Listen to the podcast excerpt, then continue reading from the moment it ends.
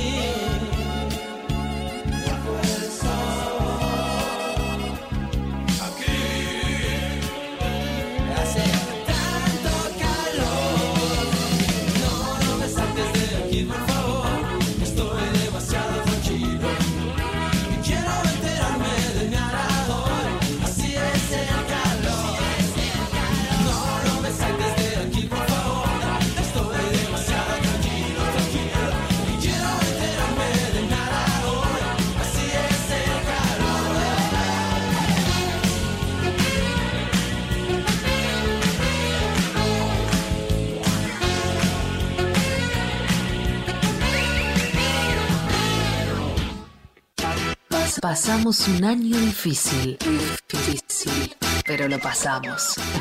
Eso es lo importante. Lo que viene va a ser mejor. Nacional Rock 2021. Todos latimos igual. La voz que no se calla. La voz que no puede esperar. La voz que se escucha cada vez más fuerte, más fuerte. Todos los sábados volvemos a gritar. La garganta poderosa. Un grito, un grito poderoso. La garganta poderosa. De 14 a 16. por 937 Nacional Rock. 937. Estamos en Instagram, Nacional Rock 937. Con vacaciones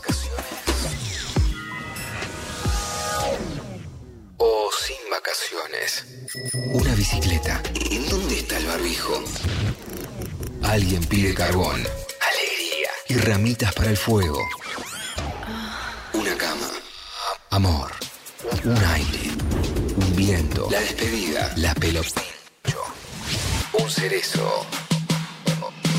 Es verano, calor, colapso eléctrico. El viento que te hace sentir. Mientras tanto, 937 Nacional Rock.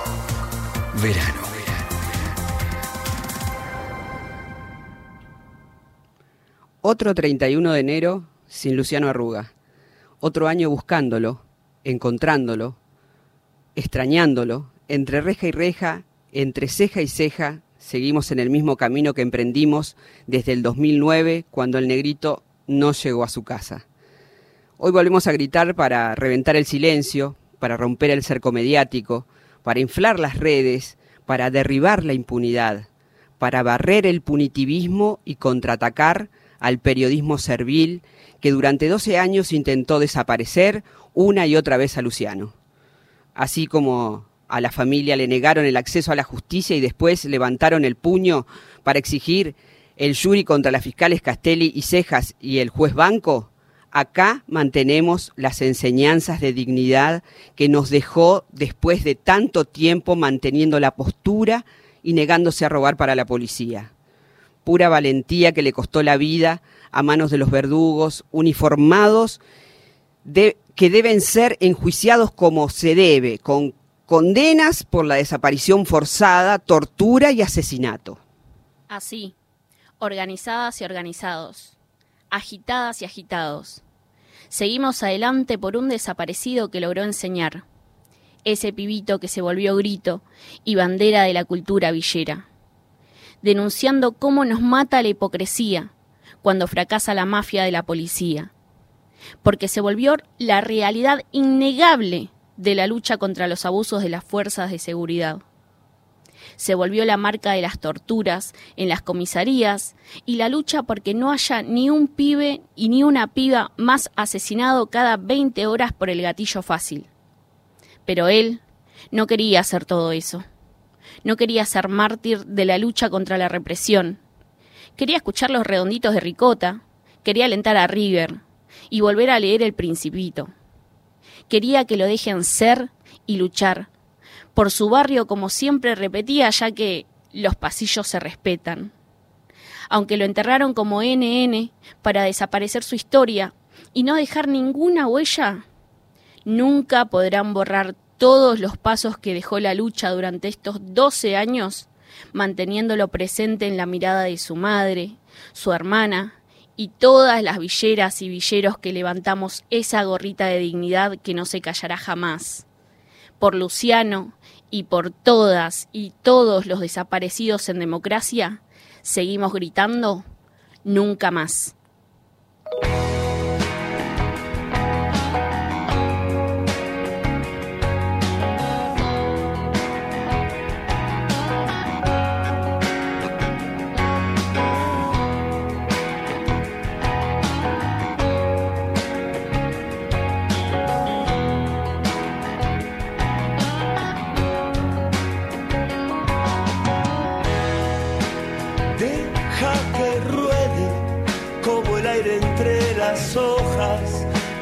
Todo es sal.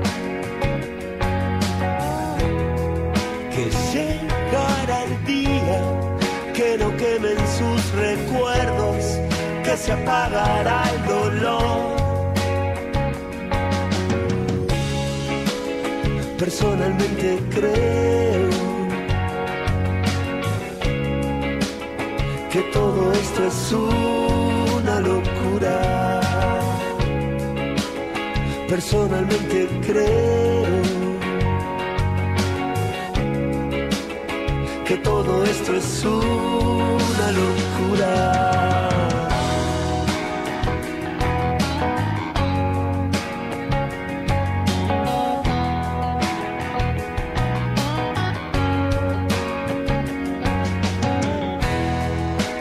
¿Cómo es la vida? ¿Cuántas veces en el cielo? ¿Cuántas en la oscuridad? Que solo es el tiempo el que llevará tu vida a donde quiere que estés. Personalmente creo que todo esto es una locura. Personalmente creo que todo esto es una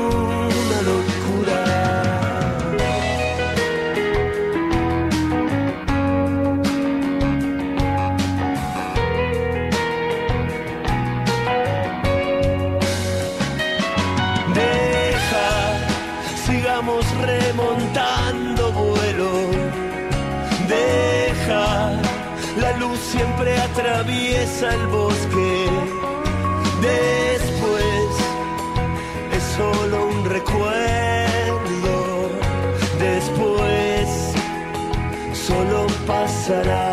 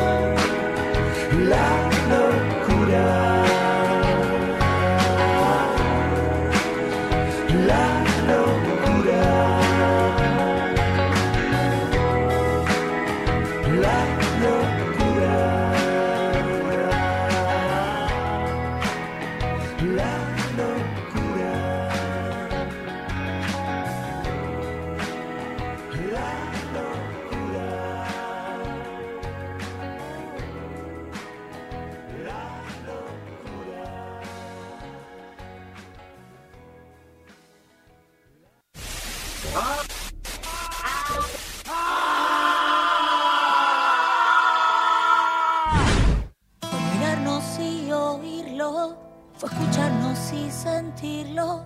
La utopía no era el flan, todo es parte de algún plan. Y de a poco descubrimos un latido en nuestras manos, amalgamados, mezclados, unidos. Todos latimos igual, barro corriendo a su ritmo. Callamos el mismo idioma, descontando el mismo cuento y siguiendo nuestro instinto. Y siempre de cara al viento nos unimos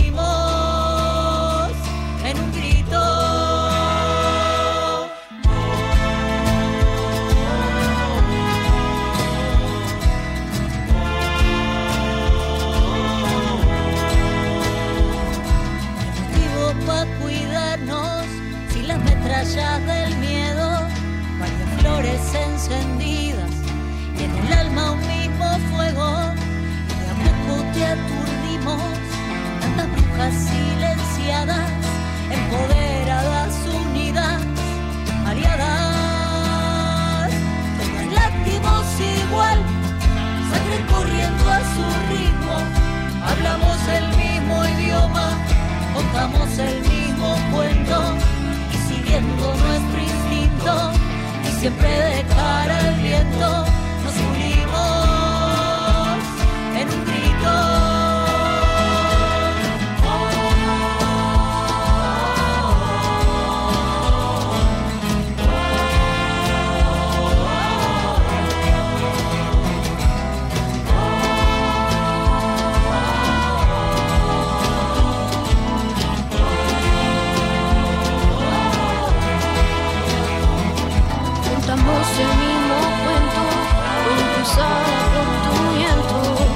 fin pude controlar el tiempo, pero nunca lo que siento. Y si pudiera demostrarlo, tan solo con un gesto, calmaría este oasis. Pronto un sentimiento que sostiene su sonrisa en los días más oscuros. Aunque vaya sin prisa sin necesidad Bienvenidas, bienvenidos y bienvenides a la Garganta Poderosa Radio. Nos volvemos a encontrar como cada sábado acá en la Nacional Rock 93.7. Ya son las 14 y 11 minutos más o menos. Pero bueno, no estoy sola, acá le saluda Lilian, estoy acá con la negrita. ¿Cómo estás, negra? Acá estamos muy bien en esta tarde de lluvia por estos lados. Varios lugares de la Argentina, de nuestro querido país, están con lluvia. Así que bueno, le mandamos un fuerte abrazo y saludo a aquellos barrios populares que no la pasan bien cuando llueve. ¿eh? La lluvia no es todo romanticismo, qué linda la lluvia. Hay algunos lugares en donde no se la pasa bien. Sí. Bueno, Lili, qué bien que volvimos otro sábado, que estamos de nuevo, de nuevo en, en Nacional Rock, que está de nuevo el equipo de aquel lado. Saludamos a la producción, también a nuestra querida operadora. Sí, Laura Cristaldo, gracias por acompañarnos hoy también, que nos va a estar acompañando también de 12 a 16 horas. Perfecto, acá estamos entonces. Arrancamos un programa con, se podría decir, con los dientes apretados. ¿no? Así es. Porque como cada 31 de enero recordamos a Luciano Arruga. Y, y siempre son los dientes apretados cuando recordamos a un pibe que, la policía desapareció eh, y que la, policía asesinó y después enterró como NN. Eh, y ese dolor lo vamos a tener siempre, siempre en las tripas, como lo sufrimos nosotras y nosotras. Sí, por todas nuestras pibas, todos nuestros pibes eh, que atravesaron por algo similar o por algo igual, a todo nuestro piberío, ¿no? Como quien diría. Eh, sí. Pero sí, tenemos también eh, notas eh, interesantes durante el programa. Les contamos a quienes nos están escuchando que vamos a tener una nota también muy especial. Eh, vamos a estar jugando también, así que los invitamos y las invitamos a que puedan anotarse para jugar al 11 39 39 88 88 con los premios que son una agenda eh, poderosa de la garganta poderosa eh, de este 2021 que está muy piola, es autogestiva, tiene diseños hermosos, efemérides. A mucha gente le, le interesa este dato que es tiene espacio para notas también, Sí, ¿viste? Sí, eso, muy reclamado los espacios para nota y tiene un gran precio, un buen precio. Eh, Sí. Y eso también. Y bueno, y esperemos que este eh, 2021 sea una agenda para anotar cosas lindas, triunfos, esos triunfos de las luchas que vienen hace tanto tiempo. Hoy tenemos una consigna también. Así es. eh, esto, queremos también eh, comentarles, la consigna tiene que ver con, eh, para ustedes, quién es o quién es esencial en su vida, ¿no? Hablando también con respecto a, eh, por ejemplo, Ramona y todas nuestras eh, compañeras trabajadoras esenciales en nuestro día a día, en nuestras barriadas, eh, garantizando nuestra salud, garantizando muchos derechos que, que son negados, ¿no? Como por ejemplo el plato de comida también. Entonces nos gustaría saber para ustedes quién o quiénes son esenciales en su vida. Nos lo pueden eh, ir enviando por mensajito, repito, al número 11 39 39 88 88 o por las redes usando el hashtag La Garganta Radio. También les vamos a estar leyendo por el Twitter, Instagram, Facebook, etcétera, pues son un montón de redes hoy en Son día. un montón de redes. Bueno, les contamos que tenemos 19 grados en Buenos Aires, 25 grados en, en San Juan y 32 en Corrientes, que está que arde Corrientes, mucho pero mucho calor. También vamos a mandar un saludo enorme eh, por, y agradecer por esta canción, eh, este grito eh, que nos acompaña todas las tardes. Entonces, eh, muchas, pero muchas gracias por, por esta canción que realmente nos conmueve. Eh, nos conmueve sobre todo porque estamos luchando codo a codo con mucha gente. Hablabas de Ramona y de la necesidad de reconocer a las esenciales, aquellas que están en los comedores populares sobre todo, en todo el país, cocinando para mucha, pero mucha gente, para, para muchas vecinas y vecinos. Entonces, también vamos a tener en la tarde de hoy, vamos a hablar particularmente de la remera, una remera que hoy tenemos puesta y que realmente nos, nos llena de emoción, fundamentalmente porque la tenemos aquí en el pecho a Ramona. Eh, y la vamos a encontrar cuando vayamos caminando por la calle por todos lados. Eso eh, nos genera una emoción muy particular porque quiere decir que la lucha de esta Ramona, de todas las Ramonas, eh, llega, está llegando cada vez más a, a- a otras personas que tal vez no, no sabían, no conocían o no saben todavía cómo se vive en los barrios populares. Así es, vamos a estar hablando con Manos Argentinas eh, al respecto de las remeras que menciona la negra y vamos a tener mucho más también que no les queremos spoilear, no les queremos adelantar mucho más, así que seguimos en la Garganta Radio.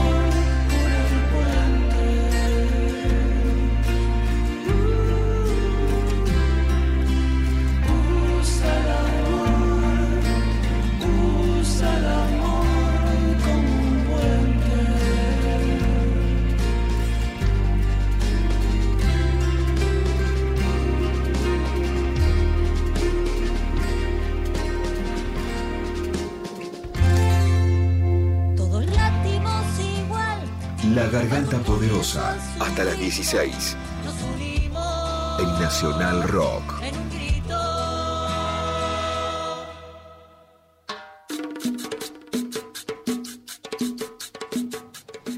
Bueno, acá seguimos en Nacional Rock, en esta tardecita de lluvia por acá por Buenos Aires, y ahí estamos en comunicación ya del otro lado del teléfono.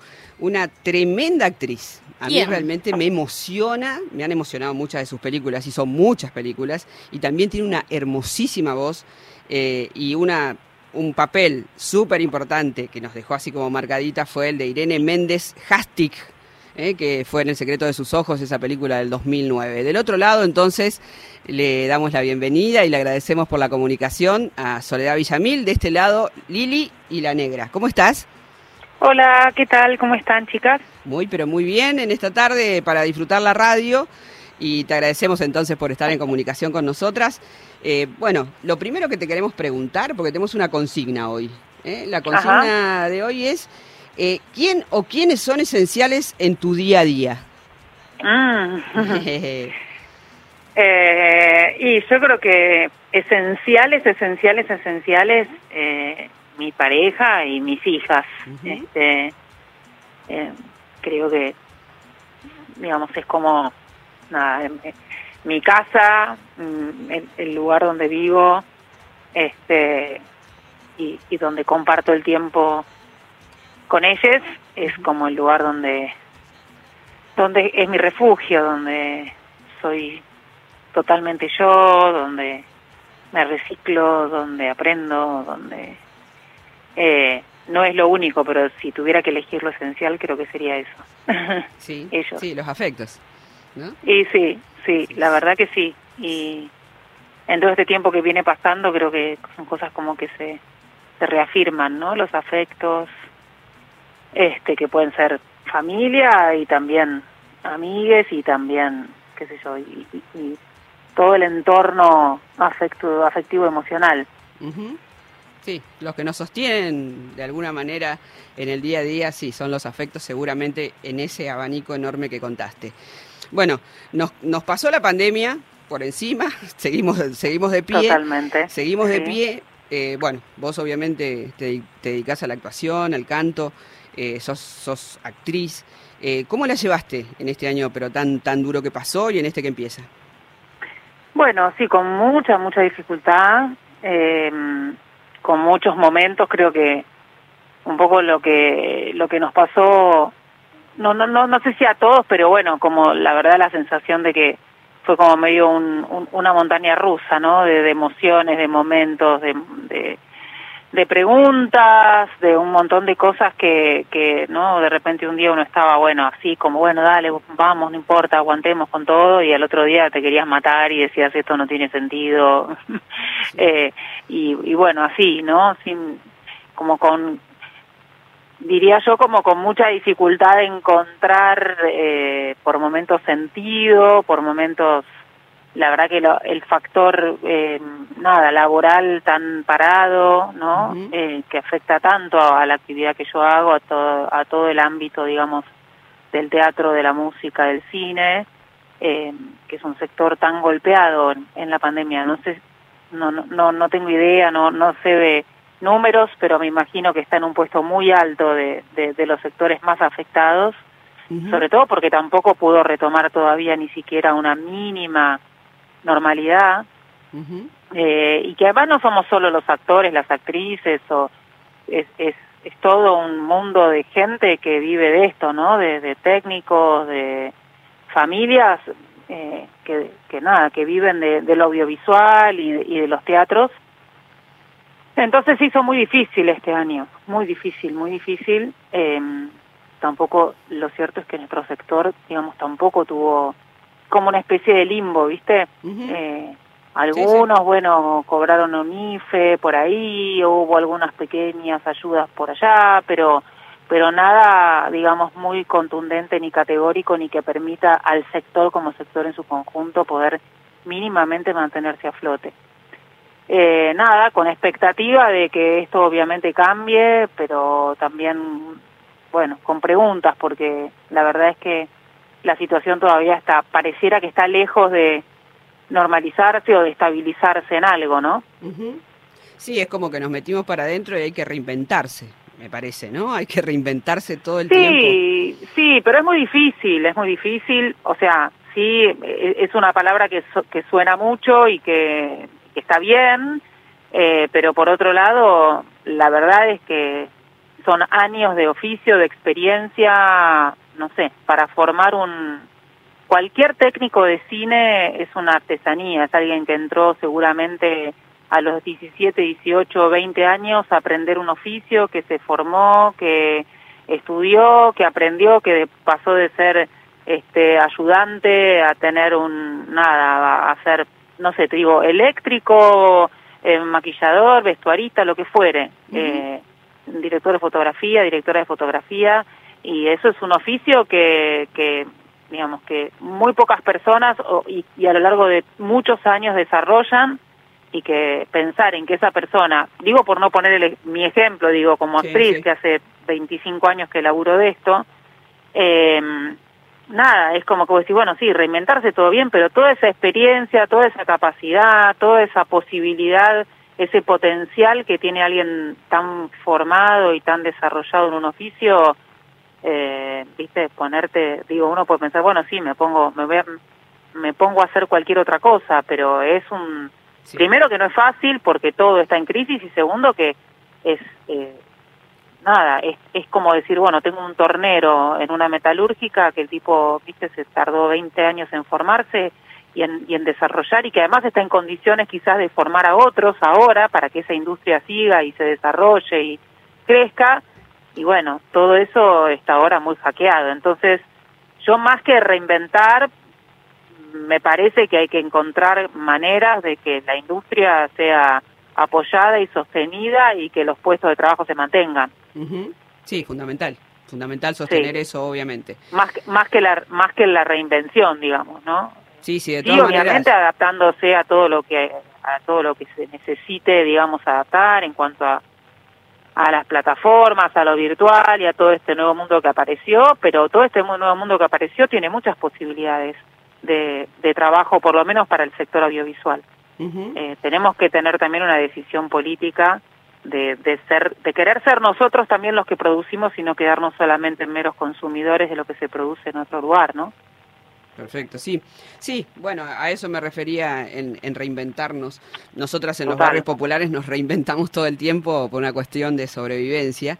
Eh, por eso también preguntábamos qué era lo esencial para vos, porque hoy estamos hablando de Ramona, de nuestra Ramona Medina, que Ujú. como tantas compañeras son esenciales en los barrios populares cocinando. Pero en esto del, del año que pasó, eh, recontra complejo y duro, eh, también llegamos a fin de año con el aborto legal, ¿no? Que Sí, para nosotras es como, como un triunfo necesario eh, para que no se mueran más compañeras en, en las barriadas empobrecidas. ¿Cómo lo viste vos a, a- a- a ese fin de año eh, con, con esta sanción? Bueno, fue, la verdad es que fue, fue increíble, fue muy emocionante. Para mí fue como, sí, una bocanada de, de aire fresco y de esperanza también, ¿no? De que de repente, eh, por lo menos en algún ámbito, las leyes puedan estar a la altura de lo que, de lo que toda una sociedad necesita, ¿no? Eh, así que para mí fue fue muy bueno. eh, fue la verdad es que nada, creo que una una lucha de tantos años eh, de todas las mujeres, de las mujeres de la campaña, de de las mujeres en los barrios, de las mujeres en, en todas las organizaciones, eh, que, que creo que nada fue fue más que más que merecido y, y, y yo por lo menos estoy muy agradecida a toda esa historia de lucha que a la que bueno uno se suma en algún momento no pero sabes que es algo colectivo y que y que bueno y que no hubiese sido posible si no hubiese habido todo ese trabajo toda esa salir a la calle cada vez que que fue necesario y bueno y una una ley yo creo indispensable Ujú. para la para la para igualar derechos no Totalmente. Sí, sí, totalmente. Recordamos a quienes nos están escuchando que estamos hablando con Soledad Villamil, eh, cantante, actriz. Eh, bueno, Soledad, eh, acá se comunica a Lilian. Eh, con respecto a lo que vos decías también y sobre todo, bueno, toda la lucha ¿no? que se vino llevando para que justamente se, mm, se vote y se vote de la forma en la que se votó también, eh, quería preguntarte, eh, ¿cómo se sigue para vos? ¿Cómo se sigue todo esto a pesar, digo, de, bueno, ya la, la aprobación, ¿no? Bueno, esto va así, va a seguir requiriendo de mucha, de, de estar muy alerta y, seguir movilizadas, porque obviamente una cosa es la ley en el papel, inclusive la instrumentación y todo, y, otra va a ser la vida diaria, la, las contingencias con las que las mujeres se encuentren a la hora concreta de ir y, y pedir hacerse un aborto en un hospital. eh, yo no creo que sea fácil, de hecho ya están pasando algunas cosas que indican que, que bueno, que va a haber piedras en el camino, pero yo estoy muy convencida de que esto no tiene vuelta atrás para nada. Eh, lo que no implica que, que haya que relajarse porque bueno, todavía es una transición, ¿no? Todavía esto necesita afianzarse muchísimo, eh, realmente que haya, que exista la posibilidad eh, en todos los centros de salud y en todo el país, eh, con lo cual eso va, va a seguir requiriendo, digamos, de estar muy alertas y muy presentes en cada situación que se presente. Sí, totalmente. Y con respecto a esto también que decías, ¿no? De, mm, bueno, va a depender de esto, de cómo se, de las situaciones que se van presentando para que la lucha justamente siga. Esto me recuerda también, digo, lo que está sucediendo en Chaco, que la magistrada Marta Beatriz Aucar eh, de Troti justamente mm, hizo lugar a una medida cautelar contra la ley 27.610. Eh, que justamente estableció el aborto legal, seguro y gratuito. Queríamos saber vos qué opinabas, qué sobre esta decisión ¿no? que se tomó contra el derecho de decir sobre los cuerpos gestantes también. Sí, que justamente eso, que, que esto, digamos, que, que el hecho que se haya que haya salido, se haya reglamentado la ley no implica que no surjan situaciones como estas, que el lobby de los antiderechos es muy fuerte, muy fuerte, sobre todo de la Iglesia y, y bueno y de otras organizaciones. Eh, y bueno, y sabemos que la justicia es, es, un estamento muy complicado, ¿no? Eh, digamos que lleno de presiones y muchas veces este, cede an, ante esas presiones, con lo cual, bueno, va a haber que presionar también, hacer la misma fuerza del otro lado como para que para que estas cosas no, no sucedan. Yo confío en que el marco de la ley eh, va, va a garantizar que finalmente este tipo de cosas dejen eh, paulatinamente de pasar, ¿no? Pero bueno, hay que estar muy atentos. Sí, sí, vamos a seguir atentas y, y seguramente la lucha continúa. Eh, con toda la organización que tenemos y una ley que es absolutamente, eh, eh, ha sido absolutamente trabajada en el Congreso y en las calles. Eh, no se puede decir que no, hemos, que no hemos discutido esto. No, por supuesto, es una ley con muchísimo consenso, es una ley de salud pública, eso no se puede ignorar, tiene, tiene todos los antecedentes y la solidez como para que nada, este, este tipo de, situaciones que, repito, para a mí no me sorprenden, creo que, que van a pasar, pero pero creo que las vamos a ganar también. Pero bueno, hay que estar atentas porque porque es esto, ¿no? Que, que realmente va a haber no no no es que se terminó el tema acá, lamentablemente. No, lamentablemente no, vamos a seguir peleándola. Bueno, contanos proyectos. ¿Cómo, cómo la ves para adelante? ¿Cómo, cómo estás parada hoy frente al, al 2021? Bueno, la verdad es que nada, ahí como les decía antes, atenta a, a, cómo se, se está de a poquito reactivando la actividad, con preocupación, vuelvo a reiterar, con mucha preocupación, este, por tanta tanta gente, tantas compañeras y compañeros que están eh, en su casa sin poder trabajar. Yo en lo personal, bueno, ahora justo a mí me surgió una posibilidad de ir a trabajar afuera, así que me voy a ir a hacer una serie uh -huh. eh, por unos meses y bueno, nada, en, en, mi perspectiva personal, bueno, entusiasmada con ese proyecto, pero de todas maneras, eh, nada, preocupada por la situación argentina porque, repito, eh, creo que estamos ante una posibilidad, viste, crisis igual oportunidad sí. y, y, estamos ante, ante, ante una gran oportunidad de de decidir qué tipo de país queremos ser en cuanto, hablo de mi sector, ¿no? Mm. Eh, pero creo que se extiende a otros, pero en cuanto a mi sector, si queremos ser un país productor o solamente un país meramente consumidor de lo audiovisual.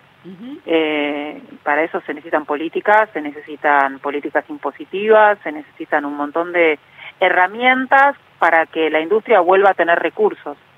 Eh, así que bueno, yo pongo mi voto de esperanza eh, de poder, nada, ahora me voy a hacer ese trabajo afuera, pero de poder volver y volver a hacer muchas películas y series en la Argentina, que tiene todo, todo, todo, toda la capacidad para hacerlo.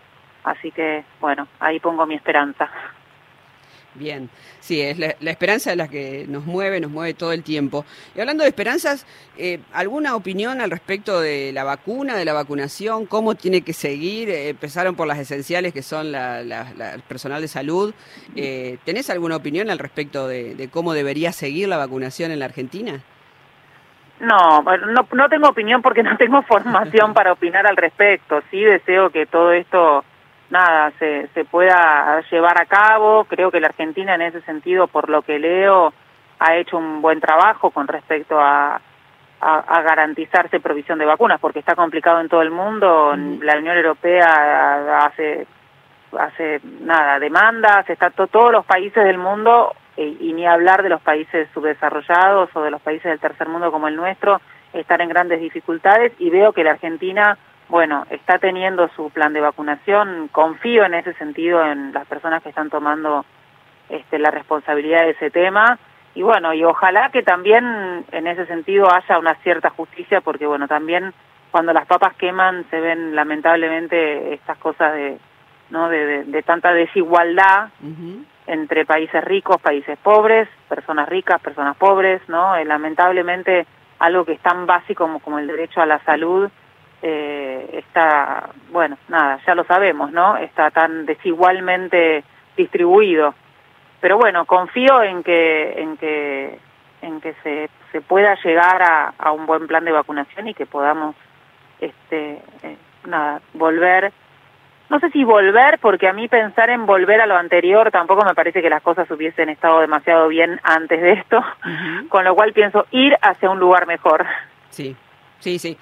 Eh, en definitiva, me parece que necesitaríamos como un debate sobre lo que la vacuna como bien público debería significar, ¿no? Por esto mismo que vos decís de las desigualdades. ¿Quién tiene acceso a la vacuna o no en el mundo, en, el- en nuestro país?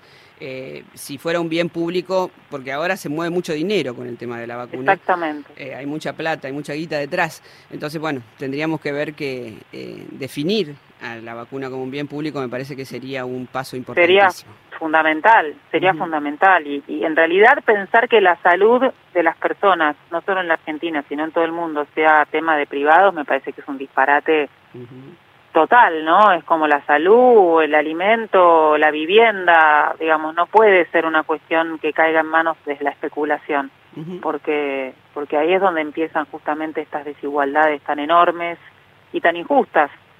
Eh, ojalá, por eso digo, tampoco me pienso, no, bueno, volvamos a que todo vuelva a ser como antes, no, porque esta desigualdad y esta injusticia viene desde hace mucho y queremos otra cosa para el futuro, para nuestros hijos, para nuestros nietos, queremos otra cosa distinta. Eh, o sea que, bueno, ojalá la pandemia y esta crisis sirva para hacernos esas preguntas y diseñar y encontrar consensos para otras maneras de, de vincularnos y de y nada y de repartir la torta. Sí, totalmente. Y desde este lado también pensamos, bueno, en la nueva normalidad, ¿no? Eh, todo el tiempo, en poder repensarnos, en poder, eh, lo que decía la negra también, ¿no? Que podamos tener, y lo que decías vos, tener acceso todas y todos a, por ejemplo, los derechos eh, a la salud que son básicos. Eh, Soledad, te queremos agradecer, mandar un abrazo enorme por, eh, por habernos atendido, por habernos respondido siempre con buena onda. Yo me acuerdo también cuando fuiste a la 31, a la Casa de las Mujeres y las Disidencias. Eh, la verdad que, bueno, te mandamos un abrazo enorme y seguramente cuando vuelvas, cuando todo esto también eh, se apacive un poco más, eh, te esperamos en la 31 o en cualquier otra barriada, otra villa, seguramente con las puertas abiertas. Muchas gracias, muchas gracias. Para mí también es una alegría el vínculo que tenemos y que se va afianzando a lo largo del tiempo. Y yo les agradezco, le, le agradezco a la poderosa el trabajo que hacen, el trabajo cotidiano, el día a día, que sé que es inmenso y a todas las personas que participan de la organización y, y a todas las vecinas y los vecinos que, que nada, que se organizan para hacerle frente a situaciones muy duras. Así que la agradecida soy yo a ustedes por el trabajo y bueno, estamos en contacto permanente. Sí, un abrazo enorme. Abrazo enorme. Un Gracias. abrazo, gracias. Chau, chau. Soledad Villamil, eh, recordemos actriz y cantante, nos estaba respondiendo algunas preguntitas, siempre con buena onda, siempre tan amorosa también. Eh, les queremos recordar a quienes nos están escuchando que manden mensajitos al 11 39 39 88 88, poniendo su nombre, no se olviden, y también eh, la consigna, respondiendo la consigna que es quién o quiénes son esenciales en su vida. Eh, pero ya tenemos algunos mensajitos, ¿no, Negra? A ver, ¿qué dice acá? Sí. Eh, Nacional Rock, buenas tardes. Desde. ¿Qué dice? Desde Corrientes Capital, escuchando nuestra radio Aguante la Poderosa. Después tenemos otro también Hola, que chicas. dice, sí, ese. Hola chicas, la sigo todos los sábados desde La Rioja. Eh, Ahí está, desde todos los puntos del país seguramente están prendiendo la radio. En algunos lugares llueve, en otros no, pero la radio sigue ahí prendidita y haciendo su magia como hace siempre, eh, acercando gente, acercando historias. Sí. eh, y por eso estamos acá entonces en esta tardecita. Claro, y también eh, pueden con el hashtag La Garganta Radio encontrarnos bueno en Twitter, que es arroba la garganta en, Instagram, que es la garganta poderosa, y en Facebook también, la garganta poderosa con el hashtag La Garganta Poderosa Radio. Respondiendo a la consigna, ¿quién o quiénes eh, son esenciales en su día a día? Eh, los esperamos para poder leerles. Perfecto. Bueno, ¿se viene la- la- en un ratito el juego? Así es, vamos a estar haciendo el juego con los premios que son la Agenda 2021 de la Garganta Poderosa, un cuaderno artesanal de la cooperativa Abyayala y también una remera a pura estampa, que es una remera eh, muy hermosa, la verdad que tiene diseños preciosos, yo tengo unas cuantas, eh, y aparte es de acá, de la Villa 2124 también, acá cerquita. Eh, así que continuamos también. Vienen muchísimas, pero muchísimas sorpresas, negra. Perfecto. Aparte del juego, ¿Ah, ¿eh? sí? ¿Que hay más sorpresas? Bueno, Sí. me parece bárbaro para, para seguir entonces enganchaditos en la radio. ¿Qué segui- ¿Cómo seguimos? Bueno, seguim- seguimos hasta las 16 horas y ahora vamos a escuchar algo de música. Estamos esperando.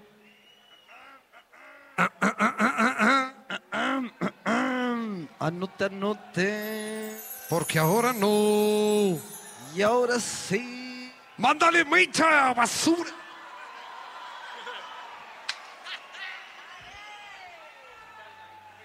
Así. Pingui pingui.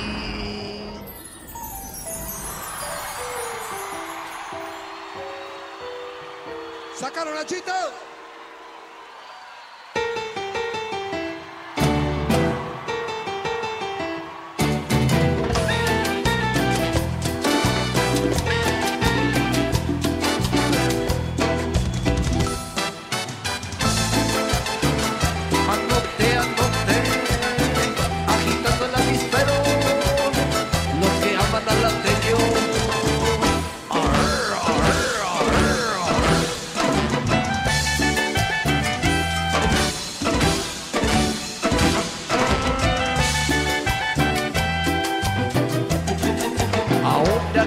Somos para fama y cumbiero, usar ropa prestada y pelo corto bien correcto. Cuando andas cortando fuga, te cruzas con la vacancia y nosotros puro ritmo, vino, vino y sustancia y arriba la vacancia. La marca de la tocar que te la vuelo ahora. Oye, va la marca de la la basura y tocar que te la vuelo ahora. La marca de la gorra basura y tocar que te la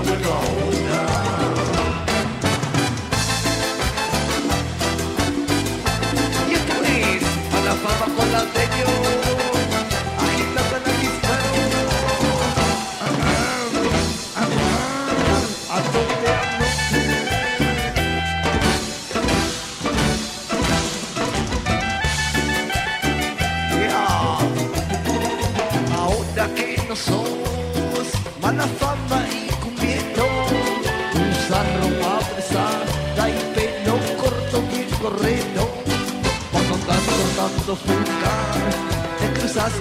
vacancia.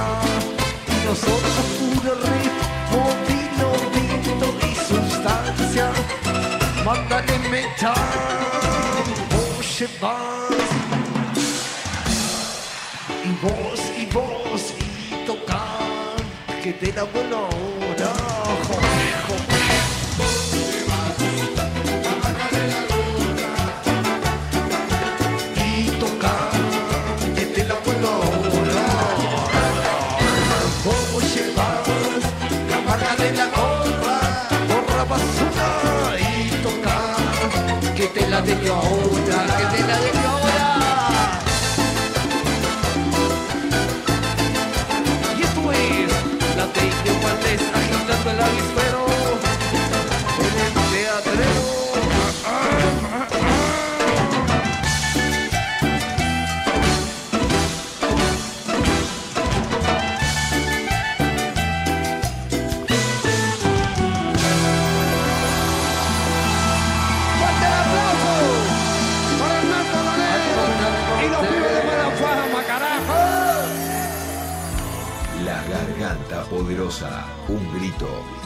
No se calla.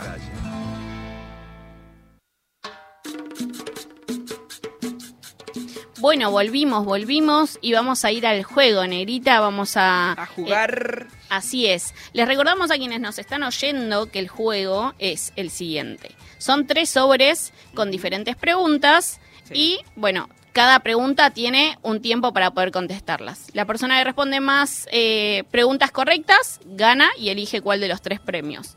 Igualmente ya tenemos a un participante o a una participante. Hola, ¿quién está ahí? Hola, buenas tardes, ¿cómo va? Habla Manuel. Hola Manuel, ¿cómo te va? Te siento una tonadita bastante particular. ¿De dónde sos? Sí, yo soy de La Rioja. Ay, me encanta. Particularmente soy de una localidad que se llama Ulapes, al sur de La Rioja.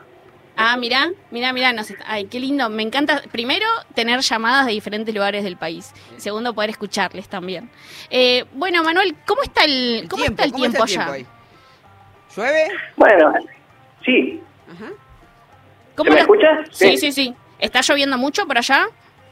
No, llovió anoche, vientos muy fuertes, pero pero la verdad que ahora está lindo, empezó a salir el sol y hay una resolana que medio que quema, pero pero bueno, pero está lindo a comparación de lo que suele ser enero acá.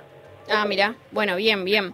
Sabes que estamos con una consigna que es eh, quién o quiénes son esenciales para nuestra vida y nos gustaría también saber eh, quién o quiénes son esenciales para tu vida. Qué lindo, qué lindo. Bueno, para mi vida, esenciales, eh, mi familia, pero mi familia en el, en el aspecto grande, en la familia que uno, en la familia que uno elige y la familia que uno no elige, eh, que sé yo, mis viejos, mis hermanos, mis amigos, esa gente que, que está todos los días. Claro, los afectos, Sí, sí, totalmente, fundamentales. claro. Bueno, Manuel, muchas gracias por responder y ahora eh, tenés tres sobres para elegir. Uno que es color rojo, uno que es color verde y otro que es color azul. ¿Cuál preferís? Vamos con el rojo. Con el rojo, bien. Venía, sí. nadie venía eligiendo el rojo, ¿eh? así que creo que sos el primero. Muy bien. Bueno, Muy bien. arrancamos. La primera pregunta es, ¿quién fue el futbolista argentino que dijo, si yo fuera millonario me compraría una villa? Ya. Eh, Maradona. No, fue No. René Orlando Houseman eh, para la garganta poderosa. Vamos a la segunda Ah. pregunta. ¿Cuál es el nombre de los tres reyes magos? Eh, Melchor, Gaspar y Baltasar. Perfecto. Vamos a la tercera pregunta que es, ¿a qué personaje de la historia latinoamericana hace mención la canción de Mercedes Sosa que incluye los siguientes versos? Flor del Alto Perú, no hay otro capitán más valiente que tú, oigo tu voz más allá de Jujuy. Juana Zurduy. Perfecto, perfecto, Vamos. me encanta. La siguiente pregunta es, nombra una factura que no sea la media luna. Ay, ay, ay, ay, eh, No es cañoncito. Cañoncito, bien. Eh, las- la anteúltima pregunta. ¿En qué país de América queda el río de cinco colores, o más conocido como Caño Cristales? Mm, eh, ¿Quieres arriesgar? Colombia. Bien, bien, muy bien. Arri- ¿Viste? Fue arriesgado. La reembocaste. Bien, bien.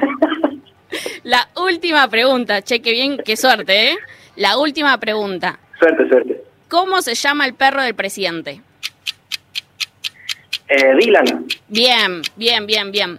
Muy bien. Eh, Manuel, respondiste varias, ¿eh? Y la verdad bastante bien, aunque arriesgando. Así Sí, que... no, no, fue- fueron bastante de, de- de suerte, ¿no? Claro. De 6 contestó 5 bien. Bien, bien, bastante bien hasta ahora. La invocó a la de Colombia, la reinvocó. Bueno, Manuel, suerte, vamos a... Sí, vamos a em, seguir con las preguntas y con la siguiente o el siguiente participante. Así que te mandamos un abrazo, estate atento a la radio que seguramente vamos a estar avisando cuál de los dos em, ganó. Dale, Muy bien, muchas gracias. Muy lindo hablar con ustedes. Abrazos. un abrazo, Manuel. Hasta luego. ¿Quién habla? Del otro lado seguramente tenemos otra persona para participar. ¿Quién está ahí? Hola, ¿cómo va? Nicolás por acá, de Rosario. Hola, Nicolás. Muy buenas tardes. ¿Cómo está Rosario con la lluvia? Y hoy complicado, llovió durante toda la mañana, así que hasta ahora al mediodía ahora paró un poquito por suerte, porque venía con mucha, mucha lluvia. Sí, sí, estamos viendo que en diferentes puntos del país está, hay gente bastante complicada, vecinas y vecinos muy complicados. Bueno, te hacemos la pregunta que le hicimos a Manuel recién. ¿Quién es esencial para vos en tu vida? Sí, ahí eh, venía viendo lo- la- los mensajes y también creo que coincido con Manuel, que decía que los esenciales para él son la familia, las amistades, y le agrego también los familiares que están y que no están. También, esos que están siempre en nuestro corazoncito. Exacto, exactamente. Bueno, vamos a jugar entonces, Nico. Eh, te queda el sobre verde y el azul. ¿Cuál elegís? El azul. Perfecto. Primera pregunta entonces. ¿De qué color, eh, de qué colores es la bandera de México? Tiempo. Verde, blanca y roja. Muy bien. La segunda pregunta. ¿Qué líder político de Latinoamérica fue el autor de la, de la frase ser joven y no ser revolucionario es una contradicción hasta biológica? Eh, ay, me mataste. Eh, vamos a arriesgar. eh, Fidel. No. Fue Salvador Allende, chileno. Bueno, la, la tercera pregunta. ¿Cómo se llama la hija menor de Homero y Marge Simpson? Eh, Maggie. Muy bien. La próxima pregunta. ¿En qué país está el salto de agua natural más alto del mundo? Eh.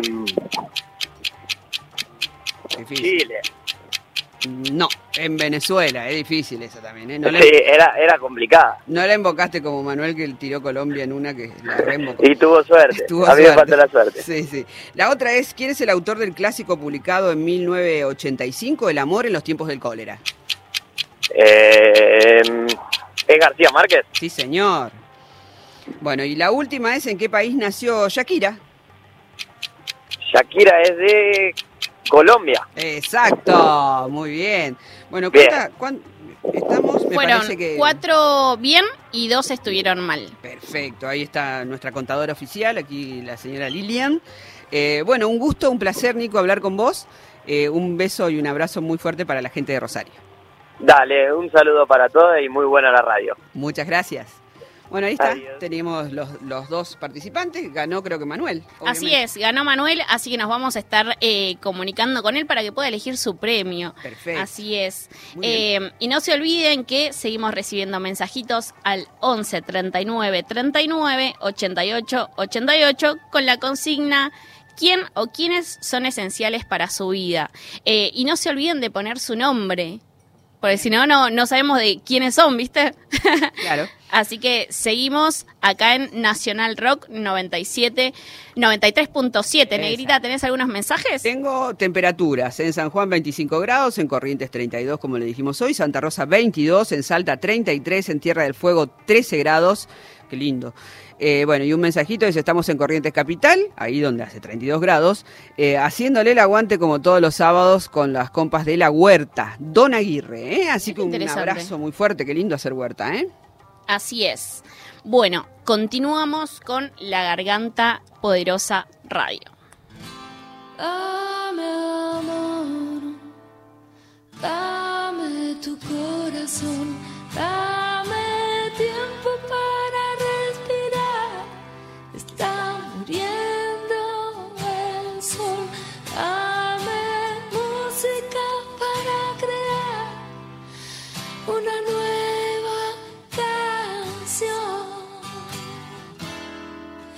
Se abren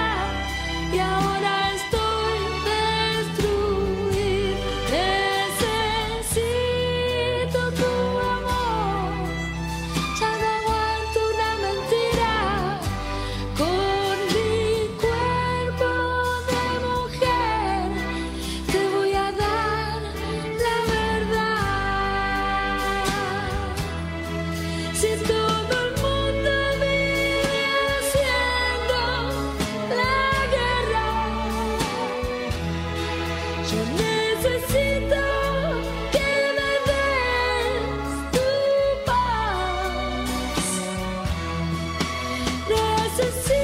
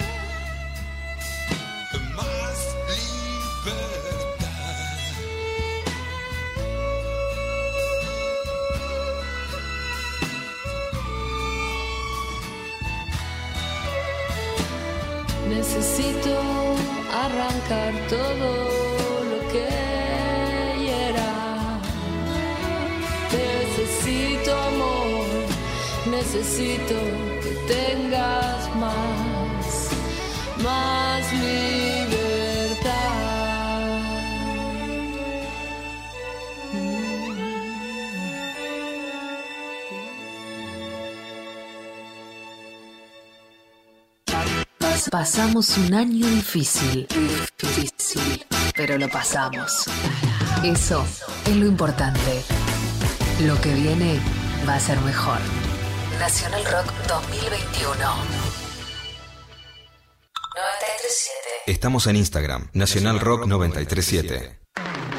Algunas cosas del 2020 valieron la pena. Selección Nacional Rock.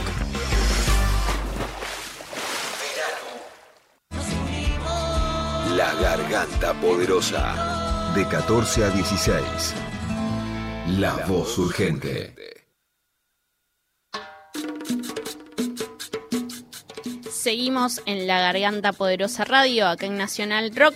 Ya son las 3 de la tarde y como veníamos hablando también en la editorial, ¿no? Em, mañana ya se cumplirían 12 años de la desaparición y asesinato de Luciano Arruga, eh, un adolescente, un pibe que se negó a robar para la policía y que lo desaparecieron después eh, de muchísima búsqueda, ¿no? De su, de su madre, de su hermana eh, y de muchas otras eh, y otros compañeros, eh, lo encontraron enterrado como NN en el cementerio de la Chacarita.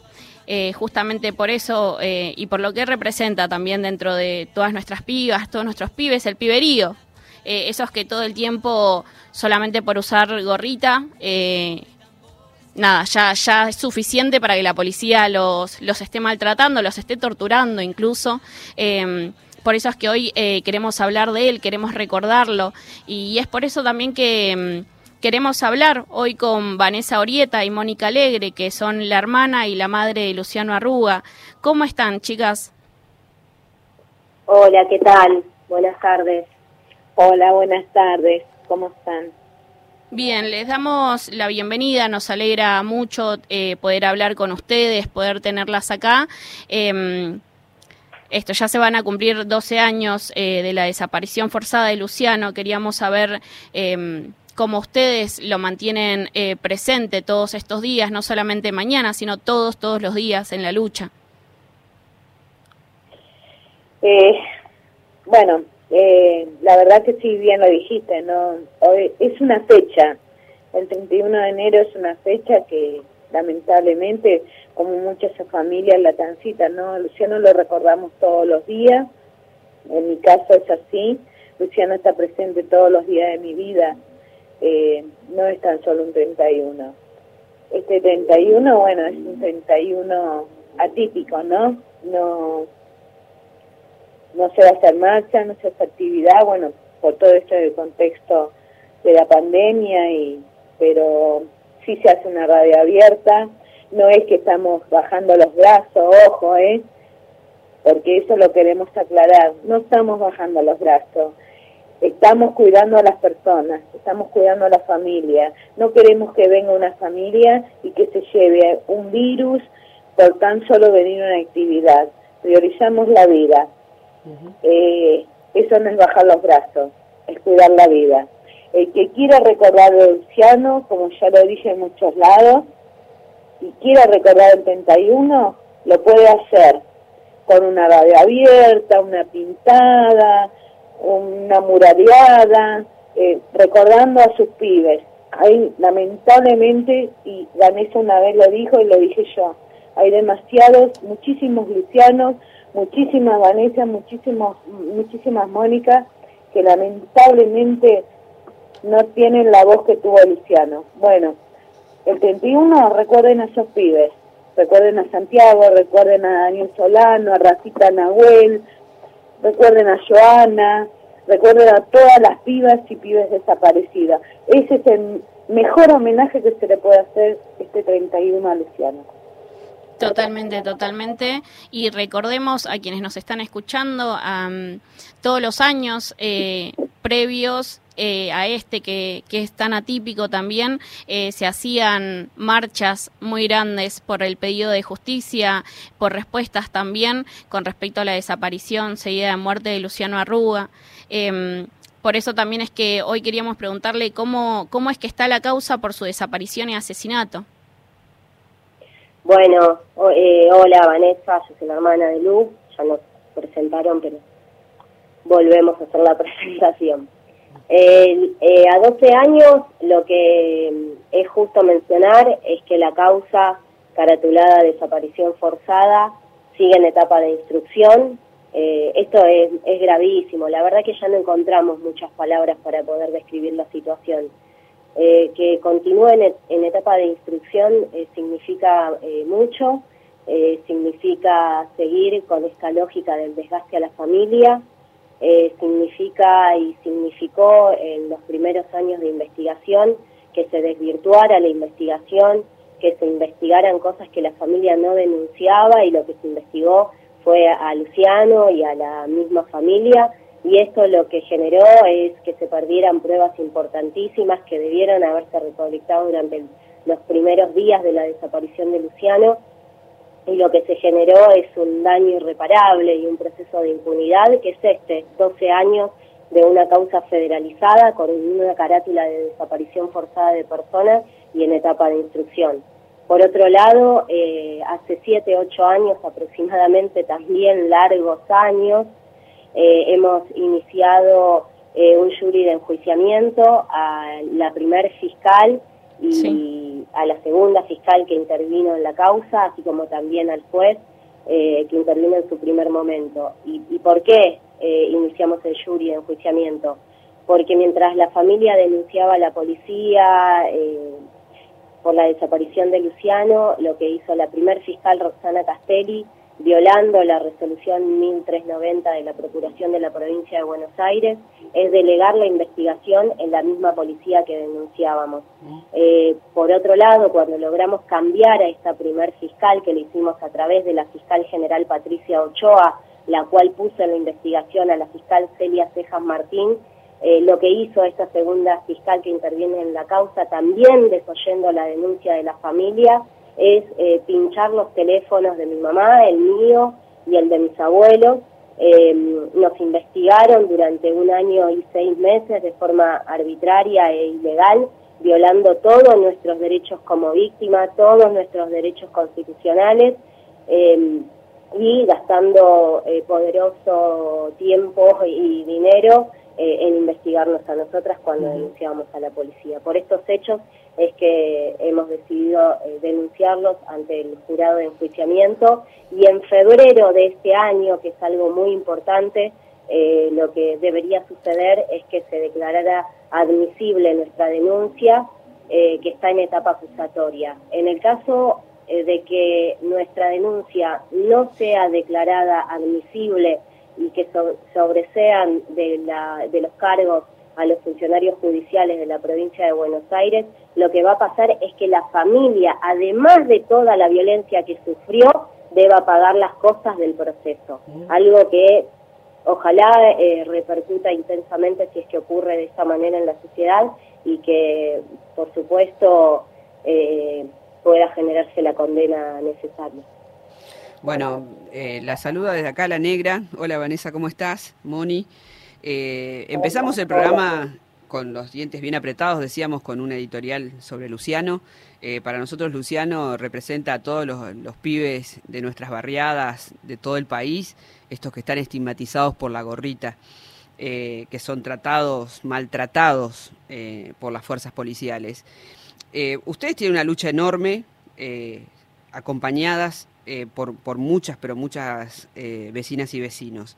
Eh, se consiguió que el destacamento hoy sea un centro cultural, ¿no? Eh, ¿Qué significa para ustedes ese espacio? ¿Qué significa para, para los pibes ese espacio entonces? Ahora, ¿qué significa?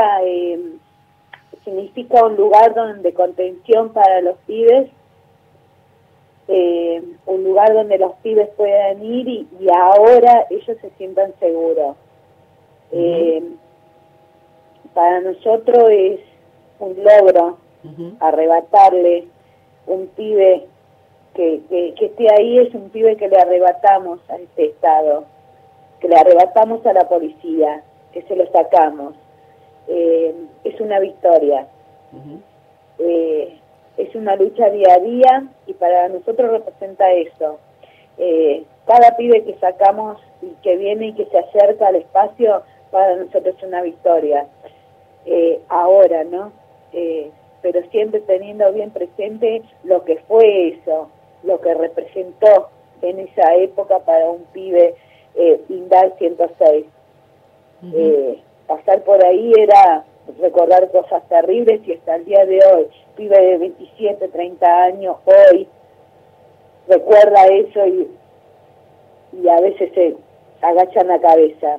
Por eso te digo, hoy para nosotros es un logro muy grande, una victoria inmensa, eh, un pibe que se acerca ahí, un pibe que entra y verle la sonrisa, o verlo a un pibe tocar la guitarra, o estar en la computadora ahí, o, yendo a, a, a, a poner una planta, para nosotros es una victoria muy grande. Sí, y además eh, ese lugar, cuando fue destacamento policial, primero fue un destacamento que se creó por un pedido de más seguridad de los vecinos de Lomas del Mirador. Eh, ese lugar fue inaugurado por el intendente de La Matanza, Fernando Espinosa, en el año 2007.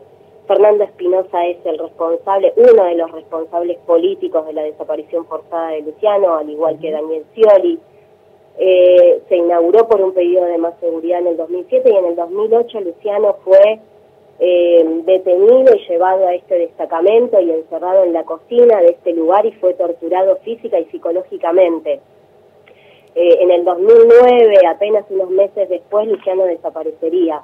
Ese lugar, el tiempo que se mantuvo abierto con los funcionarios policiales trabajando allí, era para nosotros eh, una bronca eh, que no se puede explicar, una, triste, una tristeza muy profunda, eh, y haber conseguido que se cerrara y poder abrir un espacio social y cultural para los pibes, las pibas del barrio 12 de octubre y Santos Vega, significa por supuesto que un logro inmenso. Y al mismo tiempo nos permite generar ese puente entre lo que fue eh, el genocidio en la década de los 70 y las lógicas represivas que aún se mantienen en democracia cuando hablamos de gatillo fácil, de desaparición forzada y de tortura.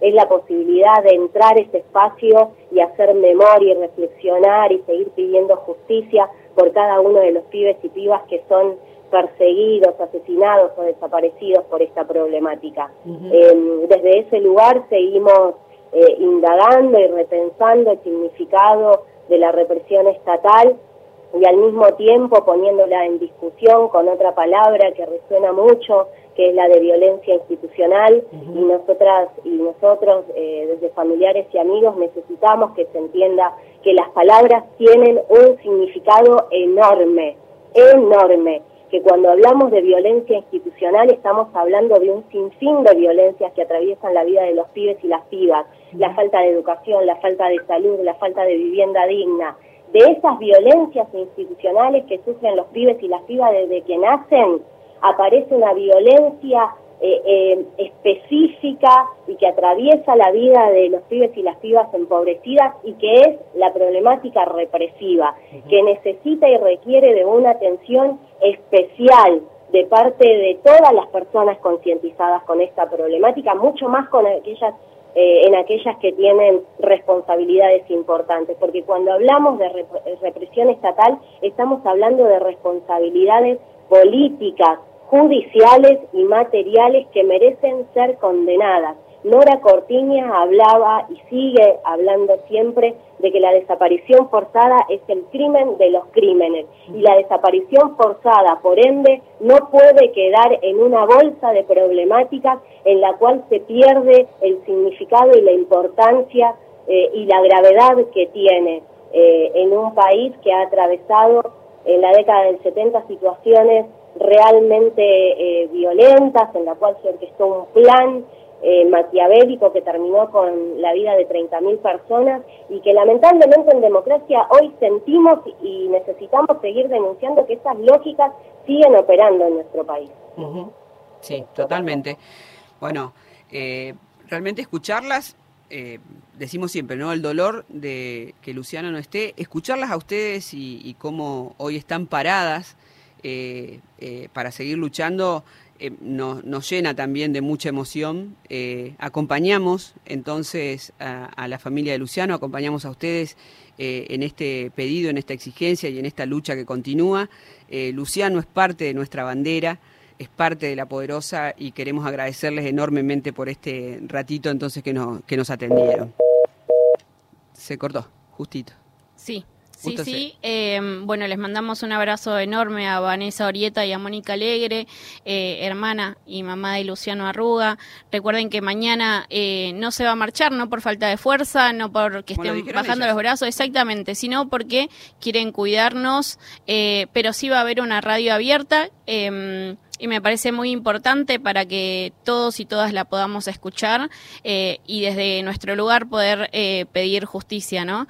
Eh, y recordar a Luciano y a tantos pibes desaparecidos, maltratados por las fuerzas eh, de seguridad, Asesinados. ¿no? Asesinados también, eh, incluso, bueno, desde el control popular de las fuerzas de seguridad de nuestros espacios, de nuestras asambleas, eh, los estaban recordando. Recuerdo ayer en, ahí en la asamblea de la 31 también que eh, con todos los cuidados, las distancias y demás, eh, el piberío estaba haciendo una actividad eh, recordándolo, reivindicándolo, al igual que en todo el país. Eh, y me parece muy importante que todas y todos eh, podamos reivindicarlo de, de alguna manera.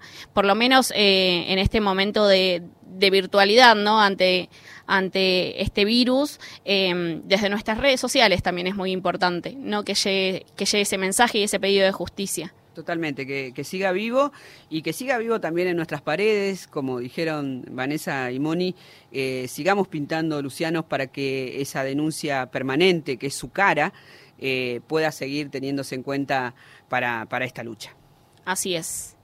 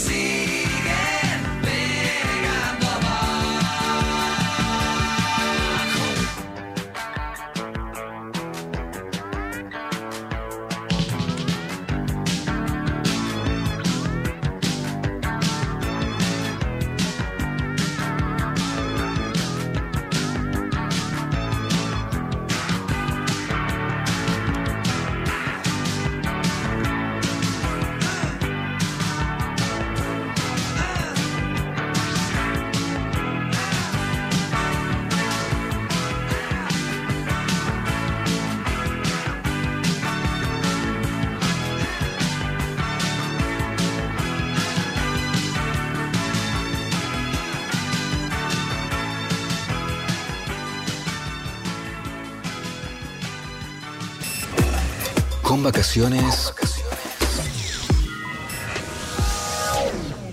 O sin vacaciones.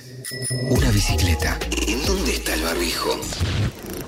Alguien pide carbón. Alegría. Y ramitas para el fuego. Una cama. Amor. Un aire.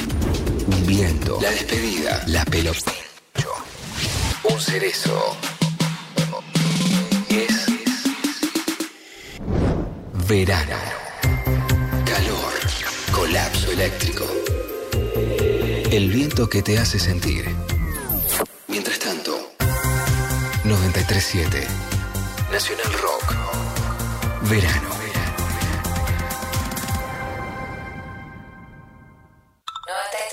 Seguinos en Instagram, Nacional Rock 937.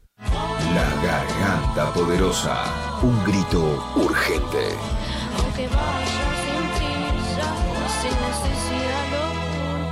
Una lucha constante. Continuamos con la Garganta Poderosa Radio, ya son las 3 y 21 minutos y sigue la lluvia por, varios, eh, por varias partes del país. Eh, tenemos unos mensajitos también, eh, paso a leer uno que dice, Luciano Arruga presente ahora y siempre desde el barrio de Luciano, Lomas del Mirador. Fuerza a los familiares, amigues, basta de gatillo fácil y represión policial, basta de desaparecidos en democracia, saludes, saludos a todos les compañeros poderosos que ponen el cuerpo y levantan la bandera de la lucha. Em, y también hay más mensajitos que dicen, buenas compas, soy Romina desde Corrientes Capital, barrio Río Paraná, haciendo el aguante a nuestra radio como todos los sábados.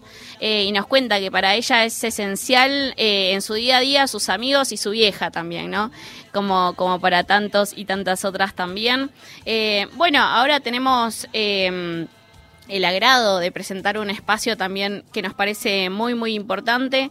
eh, que son justamente para otras radios, ¿no? En las que mm, son medios independientes, son medios autogestivos también.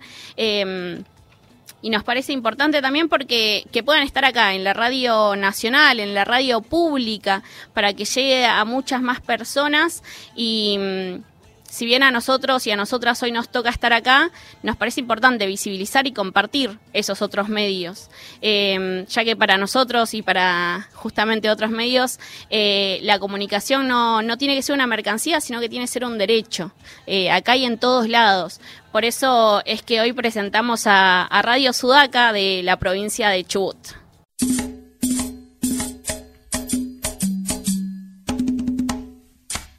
Radio Sudaca es una radio comunitaria de la ciudad de Trelew, provincia de Chubut, Patagonia, Argentina, gestionada desde la Asociación Civil Palabra Abierta, conformada en el año 2017. Es un espacio de construcción colectiva y permanente, de la que formamos parte trabajadores del ámbito de la educación, comunicación social, periodismo y locución, estudiantes, trabajadores judiciales, trabajadores de la economía popular y que tenemos en común la defensa de la comunicación libre por y para el pueblo, de la comunicación como un derecho humano fundamental, alejada de los intereses políticos y empresariales de los más poderosos. Sudaca es un proyecto político comunicacional y en nuestros objetivos se encuentra la visibilización de luchas sociales y la defensa por un ambiente libre de contaminación, luchas de género e identidades disidentes, la lucha de trabajadores estatales, organizaciones sociales, de pueblos originarios, la lucha obrera, infancias libres y toda causa que represente los intereses y necesidades del pueblo. Estamos en el aire de la radio y en las calles, junto al pueblo, porque creemos que hacer comunicación desde el campo popular, con las voces de las y los protagonistas de la historia y utilizando la radio como herramienta de transformación social, podemos combatir este sistema capitalista, patriarcal, racista que nos corrompe. Estamos en la FM 105.3, en las redes nos encuentran como Radio Sudaca FM Comunitaria en Facebook, en Twitter e Instagram nos encuentran en arroba radio-sudaca. Nuestra web es www.radiosudaca.org. En el aire y en las calles. En el aire y en las calles. En el aire y en las calles. En el aire y en las calles. En el aire y en las calles. Radio Sudaca 105.3. Asociación Civil Palabra Abierta.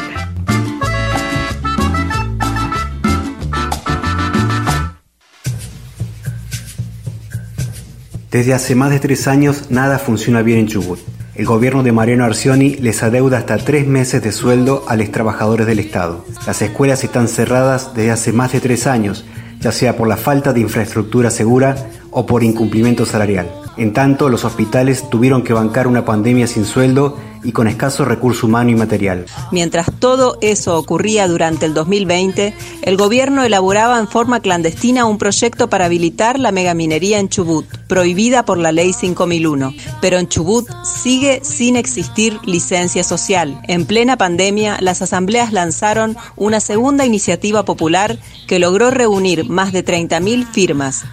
Yo soy de la comunidad Laguna Fría, Chacayo Oeste, de allá de la meseta. Los mineros están atropellando que dan gusto, porque apro- se aprovechan de la pobre gente que están allá sola. Nosotros estamos luchando por nuestro, nuestra tierra, nuestras comunidades.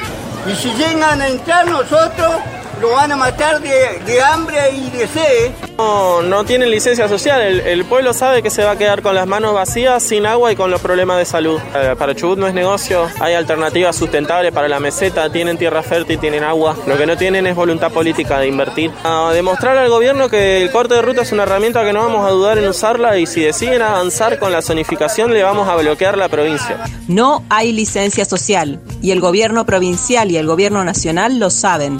¿Quién gobierna estos territorios? ¿Las empresas multinacionales o el pueblo soberano? Estamos en estado de alerta máxima y dispuestos y dispuestas a la movilización. Nuestras vidas y nuestros cuerpos no valen envenenados, enfermados, encarcelados ni acallados por el neocolonialismo extractivista. Estamos en pie de lucha para que el mundo se entere que aún en pandemia, amedrentades, hambriades y amenazades, no estamos dormides, no nos han vencido, no pasarán. Para mí son esenciales en el día a día las, promotores las promotoras de salud que le ponen el cuerpo eh, en todos los días, desde el momento cero de la pandemia al abordaje de cuidado y acompañamiento de salud de las vecinas y vecinos de los barrios, también a todas y todos los trabajadores de la salud de las salitas de cada barriada. Nos manda saludos Tamara. Qué lindo. Me encanta abrazo de protocolo, es como para ponerlo, ¿no? Todo el tiempo Sí. abrazo de protocolo para seguir cuidándonos. Y a mí me intriga siempre las palabras. Eh, eh, Vanessa ahorita lo dijo hace un ratito que las palabras son muy, pero muy importantes. Sí. Y esencial, ¿qué quiere decir esencial? ¿No? Esencial es un adjetivo. Y quiere decir que es importante y necesario de eh, tal forma que no se puede prescindir de ello. Eso es ser esencial. Eh, cuando nosotras decimos esencial, lo primero que nos viene a la cabeza es obviamente nuestra compañera Ramona Medina, que tenemos hoy las remeras aquí. Dentro de un rato vamos a estar hablando inclusive con eh, Manos Argentinas, que es quien la está haciendo, y vamos a, entonces contar un poquito más sobre, sobre la remera y cómo pueden hacerse de ella, porque también es contribuir muchísimo a la familia y a las barriadas. Eh, es re importante entonces entender lo que es esencial. Esencial, si a mí me preguntan rápidamente, y a mí, para mí, esencial son las compañeras que están cocinando en los barrios, en los barrios populares, en los comedores populares. Si ellas dejaran de cocinar, ¿qué pasaría? O sea, no podés prescindir de eso. Eso es ser esencial, ¿no? Como para entender.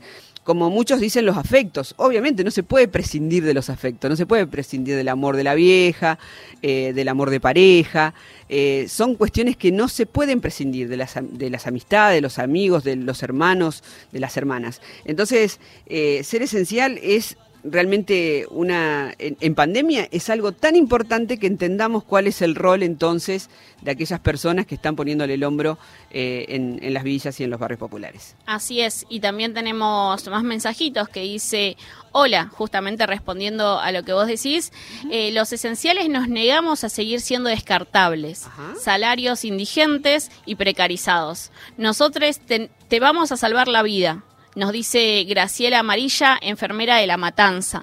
Y con tanta razón también, ¿no? Eh, se niegan a ser descartables. Em, y continuando también con, con quienes son esenciales para nosotras y para nosotros, eh, también son ese piberío, ¿no? Que en pandemia eh, los pibitos, las pibitas de gorrita, esos que tanto estigmatizan, eh, iban a los eh, a las casas de los eh, adultos mayores a repartirles las viandas porque no podían salir.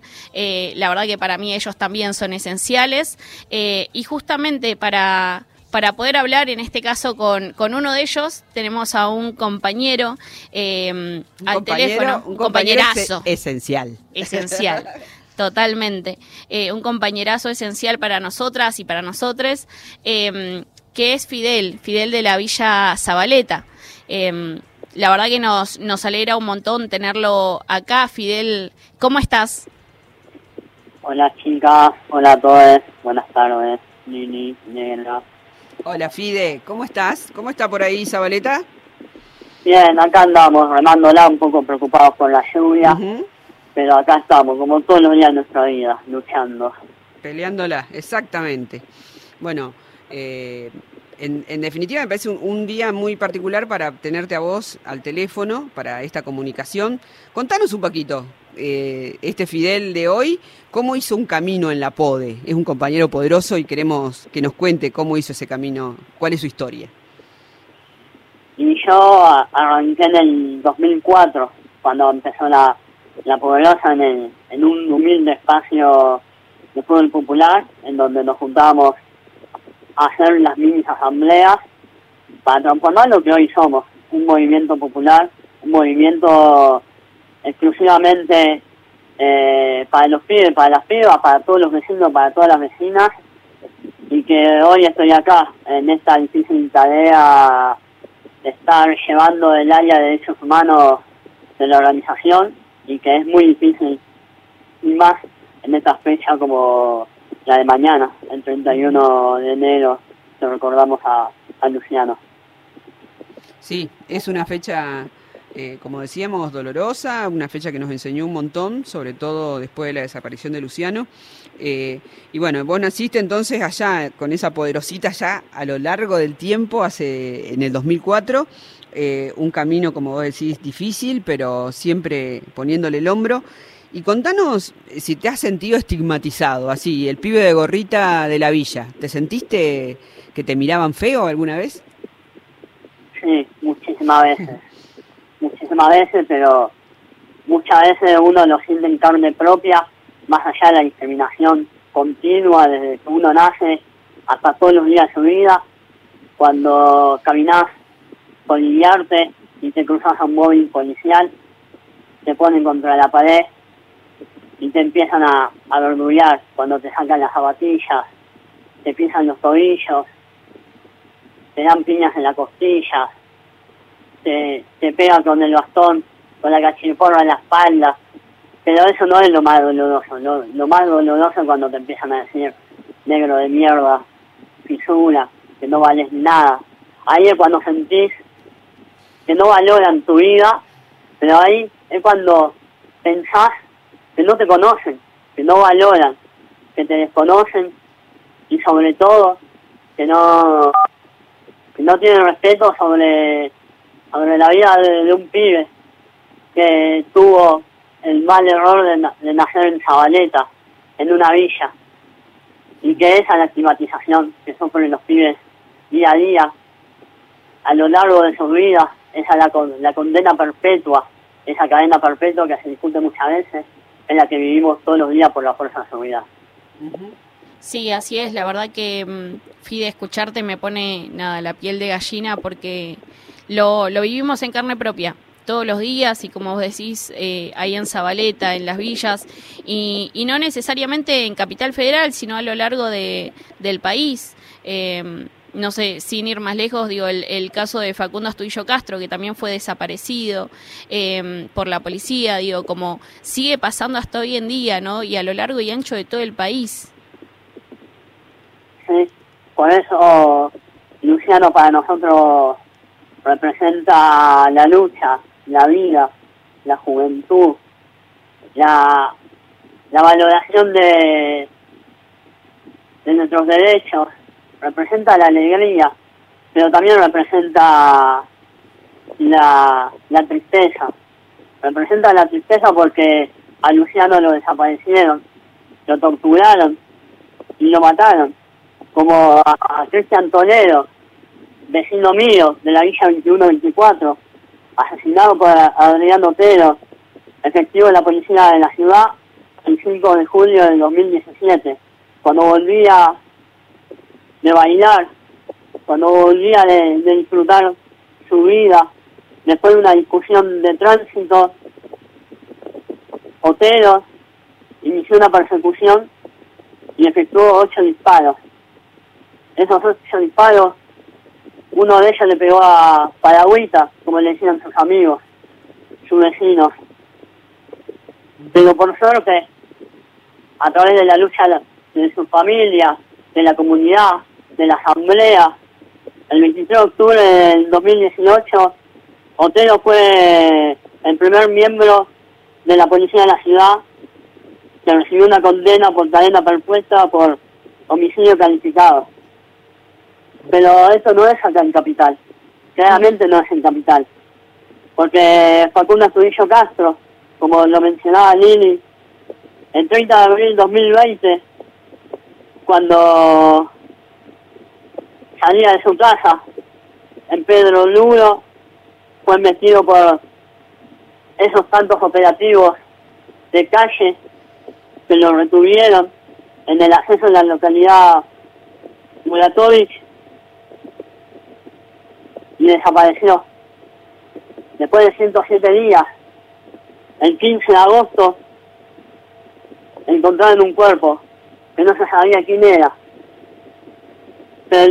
2 de septiembre recibimos una dura noticia. El equipo argentino de antropología forense nos dio una dura noticia, que era Facundo.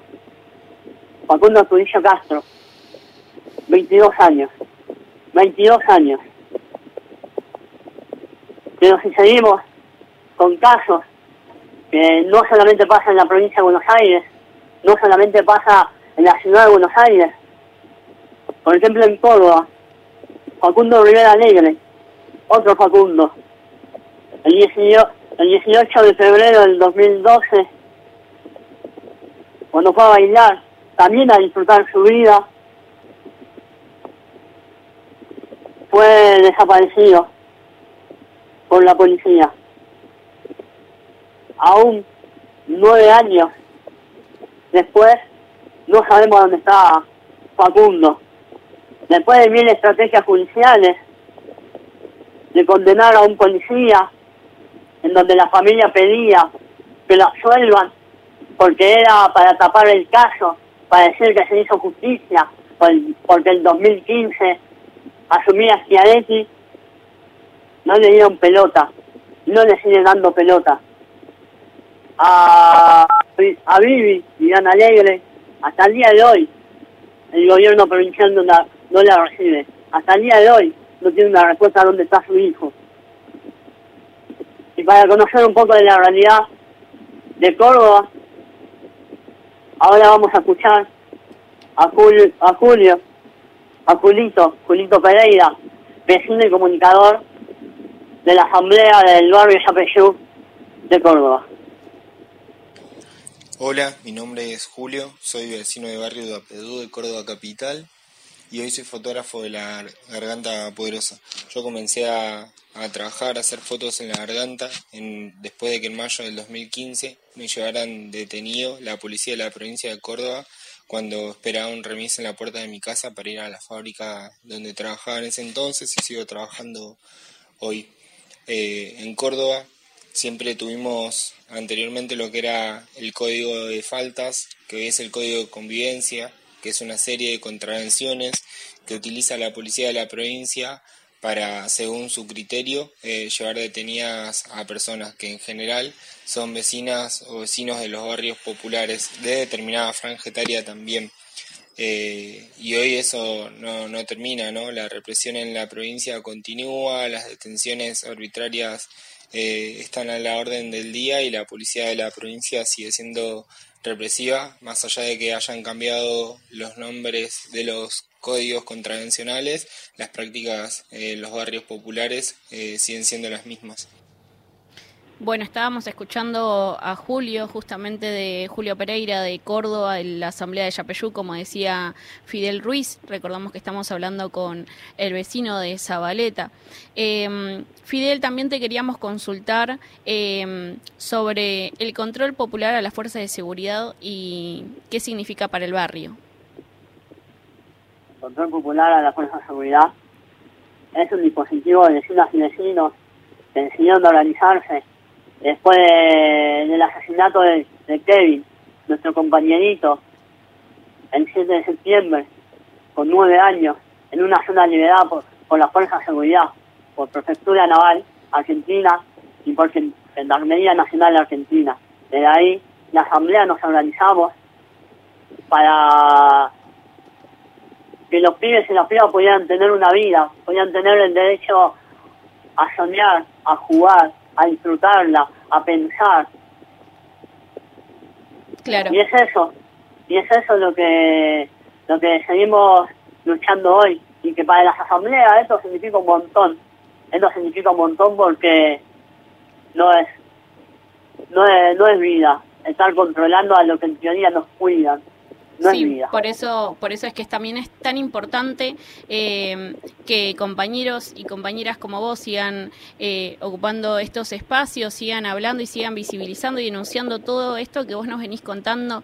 Fide, la verdad, nada, nos pone la piel de gallina. Escucharte eh, es enorme todo lo que traes, todos los datos. Eh, te agradecemos por haber estado eh, si- por haber sido partícipe de este espacio. Te mandamos un abrazo enorme, un saludo eh, para vos, para todos Zabaleta, porque sabemos que en este momento la están pasando mal con el agua, eh, como vos decías, remando, y es casi literal, porque hoy en día los pasillos están inundados. Eh, te mandamos un abrazo enorme, Fidel. Una, una última dos cosas. Sí. Para cerrar, porque no son menor. Porque así cuando hablamos de Facundo Asturillo Castro, cuando sí hablamos de, de Facundo Rivera Alegre, también tenemos que hablar de Tucumán.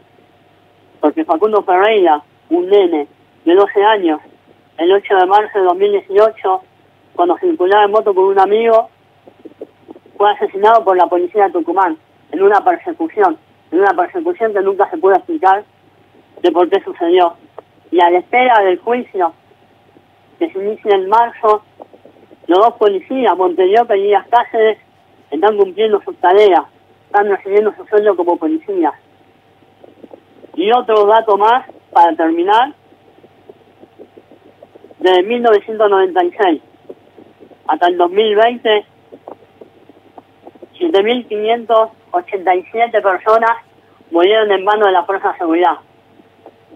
2.776 por gatillo fácil. Y 411 murieron en el 2020. 103 por gatillo fácil. Estos son los datos que recopilan compañeros y compañeras de Correpi que hacen un enorme trabajo. Sí. Y que por ellos hoy también seguimos luchando. Así y es. que nada, esto, esto no tendría que suceder. Esto no tendría que, que ocurrir. Porque la vida de nuestros pibes valen. Porque la vida de nuestros pibes son derechos, son vida, son juegos, son el barrio. Por Así. eso las políticas de seguridad que se tienen que pensar, se tienen que pensar a través de la educación, del trabajo, del arte, del deporte, porque esa es la única manera que vamos a salvar a nuestros pibes y esa, y esa manera vamos a hacer que se respeten nuestros derechos humanos y no que se sigan violando. Así es, Fidel. Hasta luego, Fidel. Te mandamos un abrazo enorme. Y. mm, Abrazo, Fidel. Sí. Continuamos, continuamos ahora con Los Redondos, Pabellón Séptimo.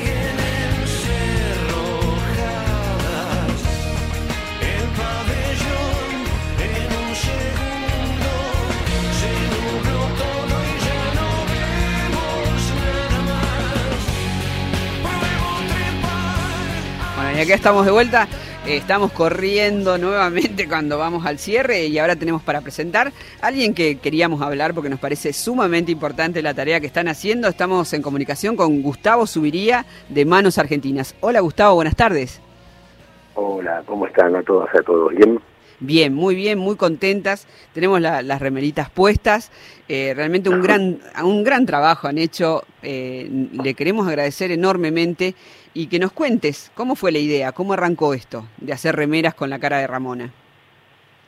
No, bueno, nosotros veníamos haciendo una remera en homenaje a los trabajadores de la salud, eh, ya bastante avanzado con, con un grupo, con el grupo Colónica, que yo ahí tengo una persona muy conocida y empezamos a charlar y te parece una idea súper copada. En un momento nos encontramos con Nacho eh, en, en mi oficina, estuvimos charlando también acerca de eso y de otro de otros montones de injusticias que estaban pasando, donde bueno se tocó el tema de lo de Ramona, más que nada a mí me pegó mucho esta denuncia que había hecho Ramona sobre las ocho horas que, que- que estuvo sin agua, eh, amenazando, criticando o haciéndolo cargo a Santilli sobre esa necesidad y bueno, lamentablemente el desarrollo terminó en que en que Ramona a los ocho días eh, tuviera que padecer la enfermedad y fallecer. Eh, ese fue el comienzo de decir, bueno, hagamos algo, Nacho, eh, como para poder recaudar fondos, eh, más que nada por la familia, porque bueno, la familia quedó muy desamparada. Sí. Eh, Ramona le puso el pecho a todo y de hecho, bueno, lo más eh, impresionante es que lo denunció ocho días antes, ¿no? Eh, entonces, bueno, eso se había vira- viralizado, entonces no quedó como un acto común más, quedó a descubierto la falta de higiene, la falta de, de sobreprotección que tienen las mujeres que, que le ponen el pecho día a día sin pedir nada a cambio, sin higiene, sin alcohol, sin barbijos, sin guantes y, y también, bueno, haciendo una analogía en esas famosas marchas donde la gente eh, con su insolencia eh, y su, su, su falta de, de patriotismo exigía libertad, que estábamos presos, ¿viste? Eh, y la gente que realmente estaba presa era porque quería y porque estaba ayudando a los más necesitados. Totalmente. Eh, contanos el trabajo de Manos Argentinas y, y cómo hacemos para conseguir la remera. Bueno, mira, la remera tiene dos alternativas de, de conseguirla. Toda la ganancia va a ir para, para el melendero y la familia de Ramona. Ya todos saben que, que, fa- que Ramona tiene una familia complicada, eh, donde, bueno, va, va a hacer falta sostenerla desde eh, un apoyo asistencial hasta un apoyo económico, Sí. eh, más eh, los merenderos. Eh, y hoy la remera de por sí fue creada por un artista plástico en, en- en Mar del Plata. Vale estar decir que cada proceso de producción han colaborado para que esto salga bien y más económico. El artista, el que estampa, el que cose, nosotros. lo cual realmente es una remera solidaria en un 100%. La remera hoy la, la estamos ofreciendo desde las redes oficiales de manosargentinas.com y desde las eh, redes de eh, La Garganta eh, Poderosa. Eh, lanzamos hace dos días, estamos muy fresquitos, la verdad que colapsó, colapsó, esa es la suerte que, que bueno, estamos muy felices, entre comillas, ¿no? Porque esto es un proyecto triste, Sí, ¿me sí. explico?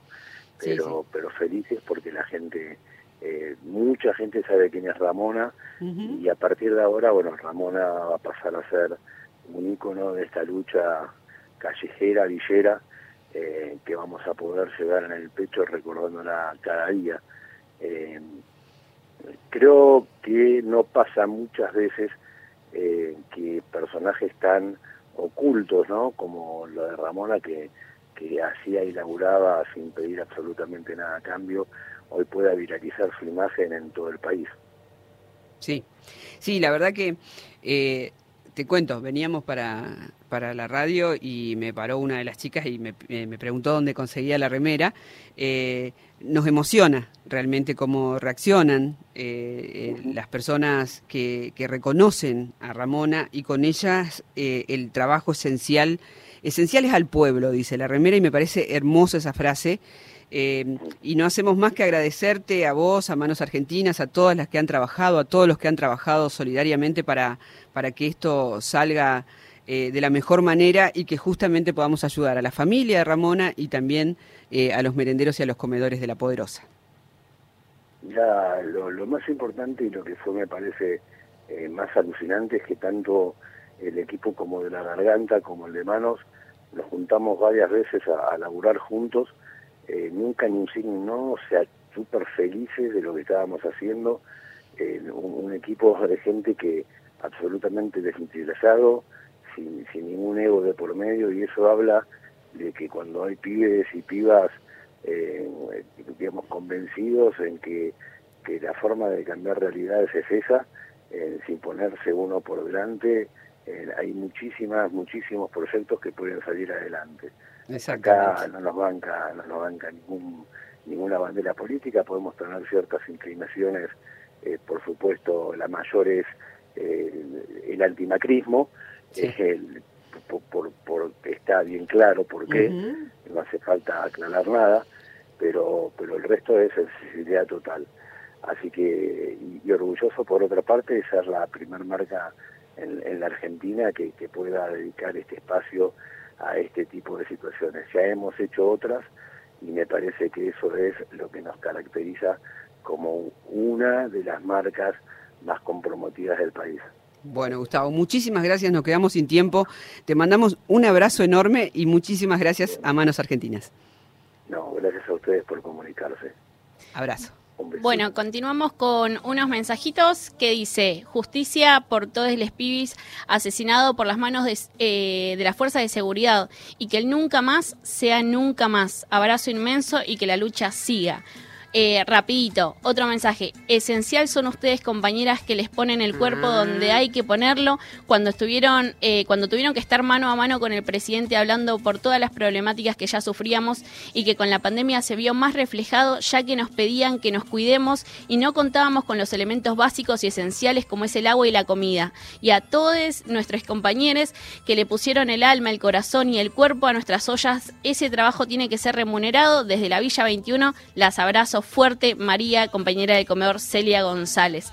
Nos estamos quedando sin tiempo, les mandamos un abrazo enorme a todas las personas que estuvieron escuchándonos, que estuvieron eh, interactuando con nosotras. Eh, nos encontramos nuevamente el próximo sábado a las 14 horas hasta las 16, acá en lo que es La Garganta Poderosa Radio por Radio Nacional Rock. nuestras manos, amalgamados, mezclados, unidos, todos latimos igual, barro corriendo al sur. La garganta poderosa, un grito que no se calla.